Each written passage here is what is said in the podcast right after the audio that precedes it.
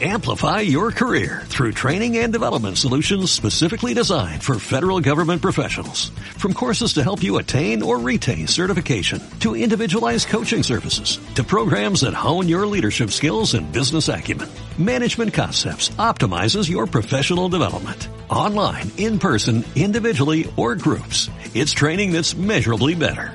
Learn more at managementconcepts.com. That's managementconcepts.com.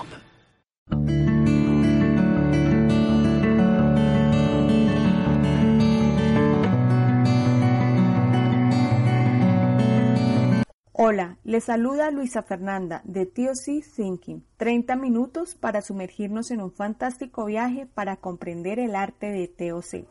Gracias por haber dado play en nuestro podcast. Bienvenidos.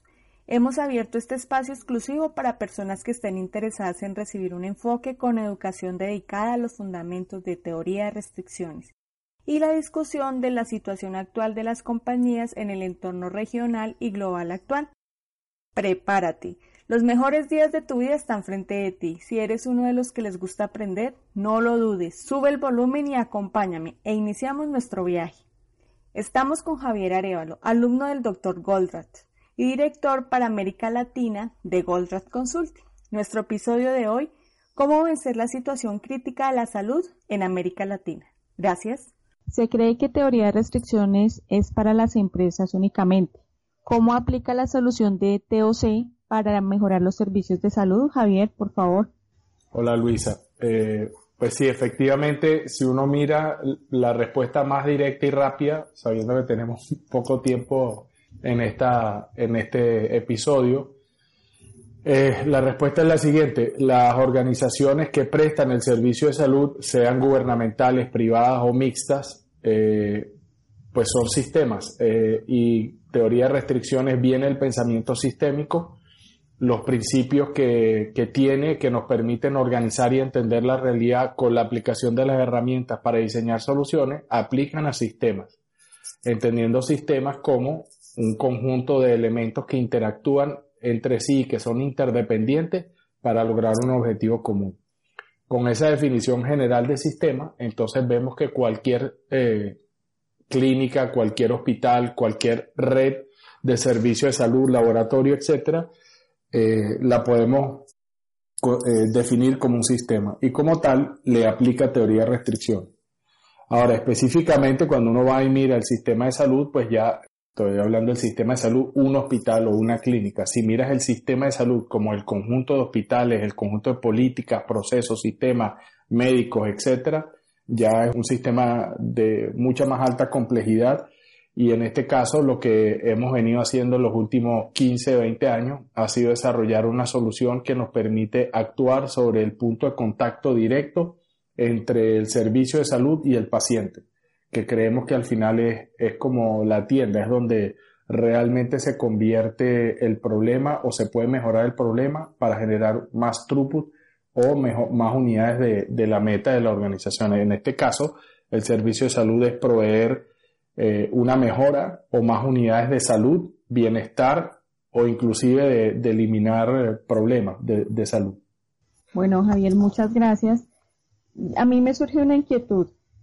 Para mí y muchas de las personas que he podido leer, que he podido escuchar, el tema de mejorar la salud solo se alcanza con una tarea colectiva porque en este proceso no hay milagros ni atajos. Y cómo encajar eh, lo que considera la mayoría de las personas en un tema preocupante a nivel global, que es el acceso de calidad y un servicio oportuno en temas de salud. Bueno, mira, te voy a dar mi, mi experiencia y mi opinión. Eh, te lo voy a, voy a responderlo a la inversa, es decir, voy a empezar por la pregunta más global y después me voy a ir a la, a la pregunta un poco más específica sobre la colaboración de las personas. Si uno mira el desempeño de los sistemas de salud, generalmente uno puede, por ejemplo, una de las variables que utilizan los sistemas multilaterales, es decir, la Organización Panamericana de la Salud, la Organización Mundial de la Salud y todos estos organismos dependientes de la ONU o sistemas que registran estadísticas a nivel mundial, la OSD, todas estas cosas, uno lo que ve es que el gasto por país o por gobierno para darle soporte o administrar el servicio de salud en sus países con respecto al porcentaje del Producto Interno Bruto, del PIB, pues existen diferencias entre los distintos países dependiendo de la región donde uno esté, pero claramente es un tema que, que se ha venido estancando, es decir, llega un momento que la plata crece porque si uno ve, lo mira 2, 3, 4% del PIB pero uno nota varias cosas. Primero, los países desarrollados son los que más gastan eh, dinero desde el punto de vista de porcentaje del PIB. Y como son desarrollados y tienen un PIB mucho más robusto y sostenido, pues obviamente es mucha más plata. Pero cuando uno mira esa gráfica, uno ve que Estados Unidos está solito allá arriba. O sea, es el país que más gasta en salud. Y uno dice, bueno, no solamente gasta más en salud porque pues tiene la tecnología más avanzada, la expectativa de vida es la más alta, pero no necesariamente así. Uno de los países como Japón, los países escandinavos, algunos de Europa, donde la expectativa de vida va cada vez más hacia más edad. Y eso es porque hemos, con la tecnología, el avance de la medicina y la ciencia, pues tratamos las enfermedades cada vez mejor y la expectativa de vida se alarga, somos personas más sanas. Pero esta vida moderna también trae como consecuencia que las cosas más simples que ya hemos podido tratar abren paso a las enfermedades más complejas, inclusive enfermedades o pandemias nuevas que no conocíamos. Y esas requieren desarrollo de metodologías clínicas, etcétera, que no, que no teníamos antes. Y la tecnología, pues obviamente se hace mucho, mucho más costosa para tratar de detectar enfermedades que además tienen una frecuencia de aparición en la población que son mucho menores. Entonces las poblaciones son más reducidas. Esos son como los dilemas. Pero sin embargo, cuando uno va y mira la demanda real con respecto al gasto, se da cuenta que son dos curvas que ya tuvieron un cruce hace tiempo. Es decir, todos los presupuestos que tienen los países no son suficientes para cubrir la demanda que existe sobre los sistemas de salud. Es más, si uno va y mira las noticias todos los días, no importa el tipo de país, te vas a encontrar con que todo tiene problemas para recortar las listas de espera para operaciones programadas o tienen problemas porque no tienen suficientes médicos o tienen problemas porque el acceso no lo tienen a toda la población o porque la calidad del servicio es desastrosa. Y las expectativas de las personas en la medida que avanzamos en la modernidad, pues yo creo que suben, no bajan. Uno quiere cada vez mejor atención. Y es terrible ver cómo en países donde el sistema no ha avanzado lo suficiente, las colas que tiene todavía que ser la gente que está tratándose en el seguro social o en las instituciones públicas. Eso, eso es lo que tengo con respecto así en general a, la situación global. Eh, es un problema de orden mundial, es un problema complejo, grande. Eh, sin embargo, pues creo yo que nosotros en teoría de restricciones hemos encontrado una manera de mejorarlo. No estoy diciendo eliminarlo, porque es un, un tema que, que requiere acción en distintos niveles. Inclusive, te diría que el impacto más rápido se lograría si tuviéramos alguna manera de influir sobre las políticas de gobierno, que eso es demasiado ambicioso para unos mortales como nosotros. Pero eso es con respecto a la situación global. Yo creo que si uno va y mira las noticias, mira las estadísticas, hay claramente un hecho. Y es que el presupuesto, no importa cuánto sea, no va a ser suficiente para atender con calidad y oportunidad la demanda de los pacientes de, todas las partes del mundo. Y el problema fundamental está en que la mayoría de las soluciones que de lo que la gente habla para resolver el problema de salud es tirarle más plata al sistema. Entonces, la pregunta y el reto que nos hemos hecho en Goldratt es cómo hacemos para resolver esto sin tener que echarle más plata al sistema. ¿Existe acaso alguna forma de lograr una salud mucho mejor, atender más demanda con más calidad, más oportuno, sin tener que aumentar los presupuestos y los gastos en los que deben incurrir los sistemas de salud? Esa es la pregunta con la que se partió y en el momento oportuno te cuento alguna de, de los resultados de la mucha evidencia que ya hay en estos últimos 10 años que efectivamente está demostrando que es así. ¿Alguna pregunta con respecto a esa primera parte? Pues si no, entonces te paso a responder el tema de la colaboración. Yo tengo una inquietud y es, se cree que en el futuro de la salud está únicamente el pilar de la transformación digital. Bueno, entonces voy a partir por la colaboración y voy a usar eso como para rebatir esa idea. Yo creo que el pilar de la transformación digital es exactamente lo mismo que en las empresas. Eh, a las empresas se les olvida muy rápido lo que vienen haciendo desde los años 60 para acá. Si uno mira la evolución industrial desde los años 60 para acá, el computador por ahí en los años 70, 80, digamos que empezó a entrar como una herramienta esperada o que empieza a interactuar dentro de, la, de las empresas. Y esto lo estoy hablando desde el, desde el, punto de vista que por ahí en los años 60, 70 ya había algo que se llamaba MRP, que es el sistema planeador de materiales, que se suponía que era un programador de la producción de las plantas. Ese empieza a ser la primera revolución digital, si se quiere, de ya no ser todo en papelitos ni con reglas de cálculo, sino con un sistema, un sistema computacional. Después del MRP, el, otro gran boom de la tecnología viene a ser el ERP.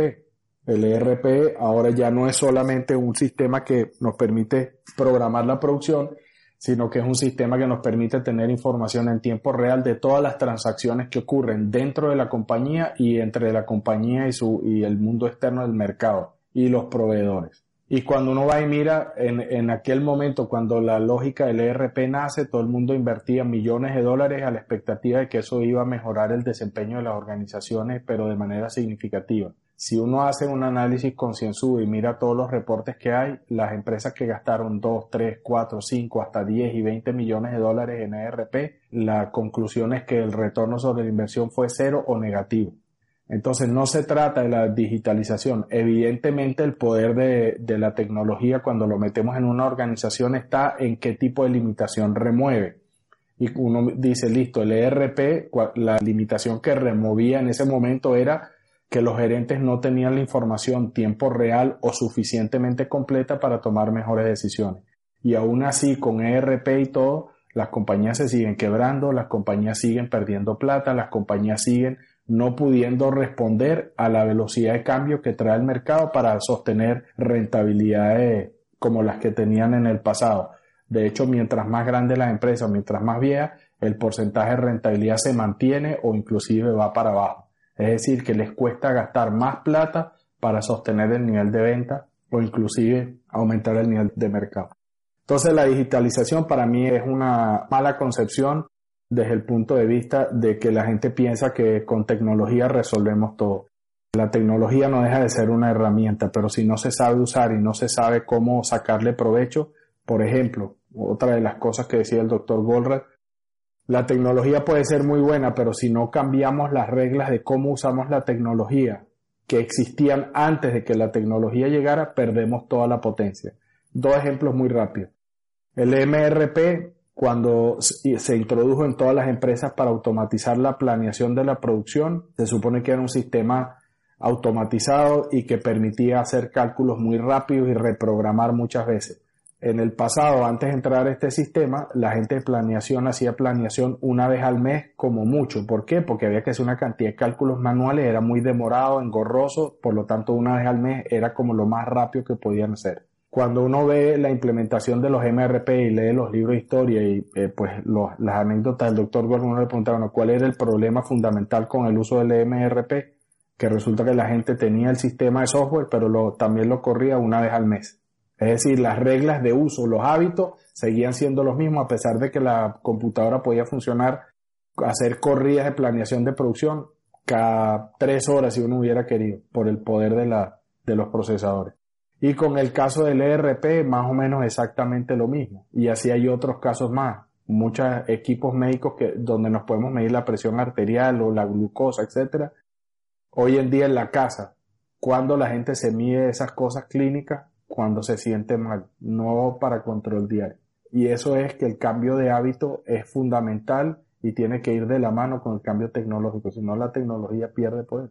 Y finalmente, la parte de la colaboración las soluciones de todas las compañías, de todos los sistemas, de todas las organizaciones requieren la colaboración de toda la compañía, porque hoy en día lo que venimos es de una época después de la Segunda Guerra Mundial, la época, llamémoslo así, la, yo lo llamaría el florecimiento de la revolución industrial y la tecnología, lo que tenemos es que hemos tenido una velocidad de optimización de las reglas del sistema optimización en la gestión de la gerencia, la optimización de los sistemas productivos, de los procesos, del aprovechamiento de la tecnología de automatización. Pero llega un momento en que eso deja de dar resultado. Es como lo que pasó con el movimiento de calidad total. Deming lo decía. Usted pasa de 200 partes o 200 fallas en, en producto por cada mil, después va y hace 500 por un millón y así sucesivamente hasta que llega al 6 sigma, que son uno en un millón. Ese, por eso es seis sigma, son seis dígitos. Cuando uno llega a ese nivel de calidad, resulta que después la gente pensaba que hay que seguir para adelante y tiene que ser eh, punto cinco eh, por millón, después punto uno por millón, y cada uno de esos saltos que son cada vez más pequeños cuestan mucha más plata. Y lo que uno no se da cuenta muchas veces es que esas mejoras en calidad a ese nivel pierden todo sentido porque no hacen diferencia para las condiciones de uso del producto, ni la durabilidad, ni el valor apreciado en el mercado por el consumidor. Entonces llega un momento en que uno dice, bueno, ya listo. O sea, por ejemplo, uno hoy ve carros que tienen garantías de 5 años, de 10 años, de más de 100 mil kilómetros. Y como vamos en el mundo, pues mucha gente a los 100 mil kilómetros está cambiando el carro. Entonces ya la garantía, sí, antes era un problema. Ahora casi todos los carros tienen súper buena calidad en ese sentido.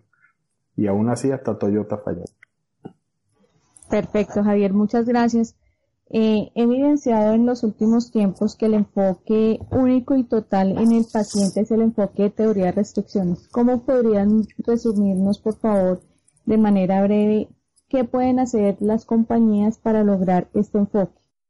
Ya me dijiste de forma breve, voy a tratar de ser breve. Eh, Perfecto, gracias. Cuando hablamos de un sistema que esté centrado en el paciente, es lo que te comentaba antes. Lo que nos hemos dado cuenta, si uno trata de arreglar y la mayoría de las metodologías que hemos visto tratan de alguna manera eh, de hacer una optimización en la utilización de los recursos que están dentro de la clínica o el hospital. Pero desde nuestro punto de vista, analizando las cosas con el doctor Golra, llegamos a la conclusión y cuando digo analizando con el doctor Golred, llegamos a la conclusión, no yo directamente, sino las personas que estaban involucradas en el desarrollo de esta solución, en este caso es Alex Knight, que ha sido la persona que ha dirigido todo el esfuerzo y asistido directamente por él, pero la persona que estaba ejecutando hizo todas las pruebas, las primeras implementaciones en Inglaterra hace más de 10 años, eh, fue Alex casualidad de la vida, si quieren saber toda la historia de Alex y el desarrollo, se lee en el libro que escribió que se llama Pride and Joy, es decir, orgullo y felicidad, que fue como lo, tradujimos, orgullo y alegría, que es lo que quiere devolverle al sistema de salud. Bueno, ahí está la historia de Alex, les recomiendo que la, lean o le escriben a Luisa o visiten la página web de nosotros y ahí van a encontrar información al respecto. El tema es que mirando esto uno dice, bueno, ¿qué es lo que tiene de particular el sistema de salud? La particularidad del sistema de salud es que en este caso cada uno de los pacientes que llega llega con una condición particular que ningún sistema de salud puede predecir cuál va a ser. Por lo tanto, no se pueden preparar anticipadamente para recibir una demanda que saben cuál es. Es decir, dos personas con dolor de estómago, una persona con dolor de cabeza, otra con una fractura, otra con un infarto. No tienen idea qué es lo que les va a llegar todos los días. Pero al final, una vez que el paciente ingresa, es un proyecto, entre comillas, decir que todas las condiciones que tiene que seguir son distintas a otras. Y el grado de incertidumbre, cómo va a responder, es único. Por lo tanto, quiere decir que cada paciente es único, cada tratamiento para ese paciente sigue una secuencia única. Es decir, no se parecen a pesar de que estén inclusive en la misma unidad de terapia, sea por ejemplo posoperativo traumatológico o neumológico de, de, pulmonar o infectología, lo que sea en la edición del hospital donde esté, un paciente que está al lado del otro no se parecen en absolutamente nada, a pesar de que se les haya diagnosticado la misma enfermedad. Van a responder a los medicamentos de manera distinta, van a mejorarse a una velocidad distinta. Entonces, siendo eso así, ¿cuál es la lógica? Pues cada paciente tiene que ser tratado de forma individual. Y lo que nos dimos cuenta es que el punto apalancamiento para la solución de todo el sistema tiene que ser el paciente y lo que es importante es a qué velocidad somos capaces de ayudarle al paciente a que reciba todos los tratamientos y todos los diagnósticos oportunos de forma tal de acelerar el proceso de recuperación y sacarlo del hospital lo más rápido posible. Cuando uno vaya a hacer el análisis en todos los hospitales, la verdad que ya hemos hecho varios, tuve la oportunidad de visitar muchos hospitales, trabajar con Alex y, hacer el análisis, ya sabemos qué es lo que pasa. La mayoría de las personas hay capacidad suficiente en los hospitales para atender a todos los pacientes que llegan. El problema está en la sincronización de los recursos. ¿Por qué? Porque un paciente se convierte en un punto de apalancamiento donde llega el médico intensivista, el médico de emergencia, el traumatólogo, el especialista, eh, la persona de laboratorio, los enfermeros, la persona de servicio de radiología, de tomografía, los del laboratorio de sangre, lo que usted quiera. Confluyen en ese paciente todos los servicios del hospital para tratar de elaborar el diagnóstico y planear una ruta de salida con el tratamiento más efectivo. Y eso significa que además todos esos recursos que están tratando a este paciente están compartidos con el resto del universo de pacientes que están ahí. Es decir, tenemos un ambiente de multiproyectos, pero extremadamente caótico. Por eso es que el paciente es el punto de apalancamiento para resolver y sincronizar todo el flujo en el hospital o en la clínica o en el sistema de salud. Eso es como para describir por qué. Perfecto, Javier. Muchísimas gracias. Es decir, eh, resumiendo a esta pregunta, es un enfoque en el flujo de pacientes que la persona que administra la clínica, el hospital, lo hace con los mismos recursos y con el mismo presupuesto. O sea, lo que hacemos es que con los mismos recursos y con el mismo presupuesto que las clínicas y los hospitales tienen ahora, los ayudamos a establecer un sistema de gestión de los pacientes, es decir, los pacientes que entran, se admiten y se tratan durante un periodo de tiempo el sistema se desarrolla para el tratamiento de los pacientes en responder una pregunta clave todos los días para el staff o el equipo que está atendiendo a cada uno de esos pacientes.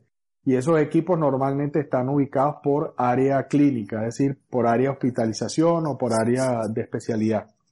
Normalmente los hospitales tienen salas y zonas donde este es el área de traumatología, este es el área de broncopulmonar, el área de gastroenterología y así.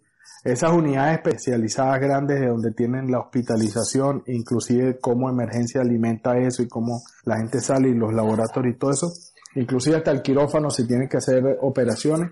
Cada una de esas unidades e inclusive el turno específico de esa unidad hospitalaria les enseñamos a responder una pregunta todos los días y con la frecuencia necesaria. Es decir, al principio del día la pregunta que se hace es de todos los pacientes que tengo que atender, ¿cuál es el primero que debo atender?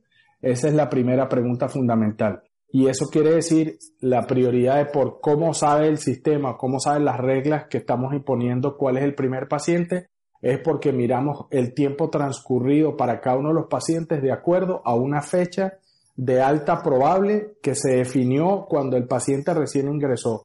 Y esa fecha se define clínicamente.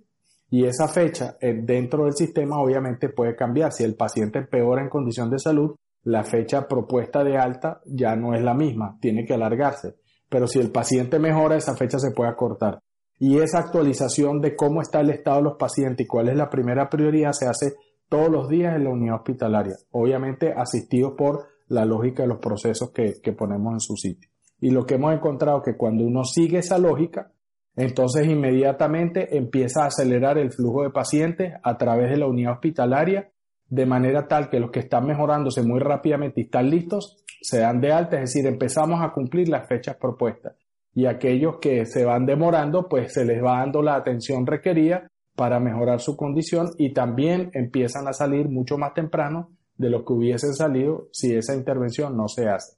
Cuando miramos en general todos los hospitales, y estoy diciendo todos, es decir, el 100%, no ha habido un hospital o clínica que no haya tenido resultados en esta dirección los porcentajes o la magnitud de la mejora varía, pero está como mínimo entre un 15 y un 20% de aceleración o de cumplimiento y se traduce en lo siguiente, los tiempos son más cortos y se liberan camas mucho más rápido. Es decir, al final la capacidad de atender a la población y dar un servicio oportuno y de calidad, la mayoría de las clínicas y hospitales depende de la disponibilidad de camas. En los sistemas públicos es innegable que ese es uno de los factores clave y por eso la gente se queja.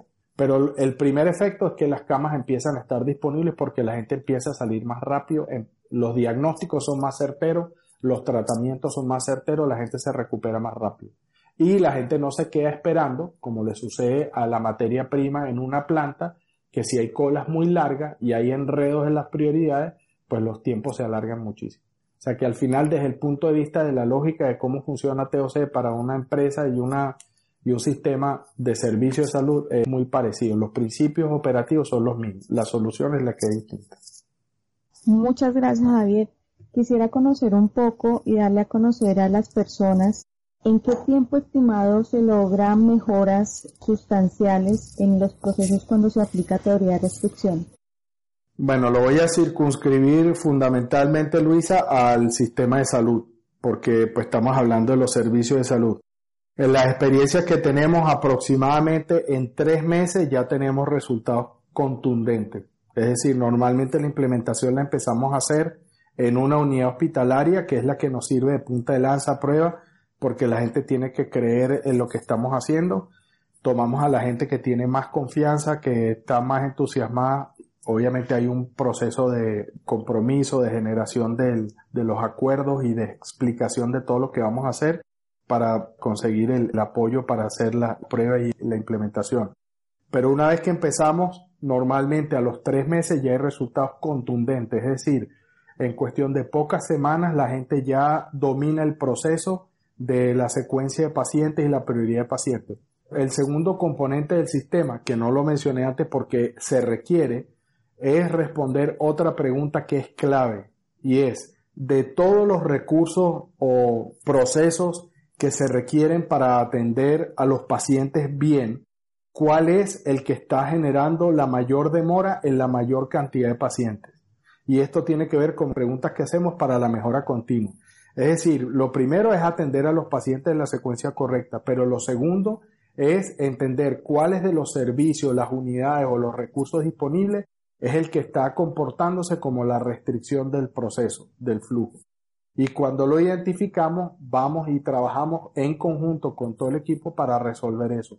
Una vez que eliminamos esa fuente de retraso en el flujo, es decir, o un médico que no está disponible, o un equipo que está desordenado en las prioridades, o un laboratorio que no está funcionando bien, o órdenes de solicitudes de exámenes que no están llegando, o porque nos falta alguien que desinfecte el quirófano, la razón que sea. Cuando eso se remueve, inmediatamente vemos un salto en la sincronización de todos esos recursos para atender a los pacientes y volvemos a ganar velocidad otra vez en la recuperación de los pacientes. Muy bien, muchas gracias Javier. Por último, sí quisiera dar a conocer a las personas en qué instancias, con qué hospitales o clínicas han trabajado y cuál ha sido la intervención, en qué áreas de salud o lo han hecho de manera transversal en los hospitales, en las clínicas déjanos saber un poco más, por favor, sobre el tema. Sí, bueno, lo primero que voy a decir es que si quieren ver testimonios, evidencias, etcétera, hay videos en nuestro canal de YouTube en Goldberg Consulting América Latina o GC América Latina. Hemos ido subiendo testimonios y presentaciones de Alex o nuestra con respecto al tema de salud, al igual que de todas las otras cosas que hacemos. Entonces ahí hay, hay algunas evidencias. Si quieren nos escriben y les mandamos un resumen de las evidencias que tenemos pero para contestar muy rápidamente, el sistema de salud de Inglaterra, o sea, el National Health Service, la gran mayoría del National Health Service, los hospitales y redes hospitalarias del Reino Unido están trabajando con teoría de restricciones y la solución Pride and Joy. Los resultados así de Lincolnshire, Milton Keynes, Oxfordshire, esos son los que me acuerdo y hay otros entre siete u ocho más que, pues, discúlpenme, los nombres no son como decir Matucana o la Clínica Ávila o Valle de Lili o la Clínica Einstein o la Clínica Alemana, cosas que son más fáciles para mí de recordar. Pero bueno, esos hospitales y esas clínicas de, y red de salud de Inglaterra están en su gran mayoría eh, utilizando la solución ya por varios años. Esto viene de 10 años para acá. Hay un par de hospitales en Holanda, un par de hospitales en Australia, se han implementado dos o tres hospitales en Estados Unidos. Las noticias chéveres, digamos, en, Estados Unidos en este momento, estamos trabajando con el Hospital General del Estado de Utah en Salt Lake City. Ese es un hospital de carácter de corte que está dedicado a la salud mental. Ahí entran personas que tienen problemas de estrés, de salud mental, de esquizofrenia, de bipolaridad, e inclusive personas que han cometido delitos y tienen que ser evaluadas por psiquiatras del Estado para decidir si están aptos para pasar por un proceso judicial o no. Y lo que encontramos es que muchas de esas personas a veces tenían años esperando un diagnóstico final para saber si iban a enfrentar, digamos, el proceso judicial o no. En lo que empezamos a implementar en cuestión de dos semanas, inmediatamente ya se empezaron a reducir los tiempos de espera. Personas que estaban aptas para salir, que no tenían por qué estar ahí, empezaron a ser dadas de alta. Eso fue fantástico de ver. Y la última noticia que tenemos es, en este momento, eh, tenemos el acuerdo con el Hospital Beth Israel en Boston. Este es el hospital clínico universitario de la Universidad de Harvard, de la Escuela de Medicina, donde primero en las conversaciones iniciales nos confirmaron que efectivamente tenían los mismos problemas que hemos visto en todos los otros hospitales y sistemas de salud. Y segundo, decidieron aceptar el reto, digamos, de alguna manera, de invitarnos y traernos a implementar. Ese es el próximo proyecto que debe estar empezando ahora en junio y en la medida que vayamos teniendo resultados, pues tenganlo por seguro que lo vamos a ir publicando en nuestro canal de YouTube, en el blog que escribimos y muy probablemente lo compartiremos por LinkedIn. No sé si alguna otra red social. Te diría que eso, tuvimos la oportunidad de hacer un análisis profundo de, del sistema de salud en Perú. Ese proyecto quedó en, digamos, en stand-by por todos los problemas políticos que hubo en Perú, entonces el proyecto no salió adelante, pero estamos preparados para... Ese proyecto está, digamos que es solamente cuestión de pasar el switch. Sabemos exactamente qué es lo que hay que hacer. Entiendo. Javier, ¿qué proceso para finalizar eh, podemos entregarles a nuestros oyentes para implementar teoría de restricciones al interior de clínicas hospitales? ¿Cómo podemos apoyarlos? ¿De qué manera podemos lograr la sinergia con estas compañías, estas empresas, con estos hospitales? Mira, es tan fácil como escribirnos un correo, llamarnos al WhatsApp o al celular y decir yo quiero, a mí me interesa. Podemos hacer reuniones virtuales y, explicar todo lo que hemos hecho. Pueden ver los videos de YouTube donde está el resumen de las conferencias que ha hecho Alex o las que he dado yo. Y la otra cosa muy fácil también, si quieren una copia del libro, pues es cuestión de que nos escriban y les decimos dónde lo pueden conseguir y si no lo pueden conseguir, les enviamos una copia. En este momento el libro de Alex solamente está disponible en inglés. Pero en realidad para conocer más el tema basta con que nos escriban. O sea, si escriben a eh, gcla.goldrattgroup.com Goldratt, el nombre Goldratt, G-O-L-D-R-A-T-T y Group, G-R-O-U-P.com. Todo eso seguido si nos escriben ahí, que es como nuestro email de contacto general, los atendemos. Qué bien, Javier. Muchas gracias por este tiempo. Al momento de los oyentes estarán con preguntas. Más adelante en los siguientes podcasts vamos a revisar el momento oportuno para darle respuesta a las preguntas de nuestros oyentes. Agradezco el tiempo tu experiencia para poder compartir en verdad esta información que considero que son perlas de sabiduría para las personas que quieren realizar un cambio al interior de clínicas y hospitales. Bueno, un gusto Luisa, un placer. Hasta la próxima. Hasta la próxima, Javier.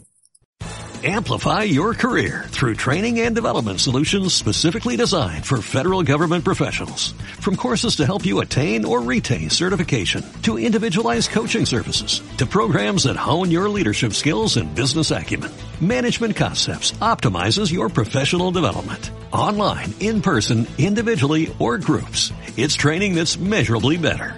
Learn more at managementconcepts.com. That's managementconcepts.com.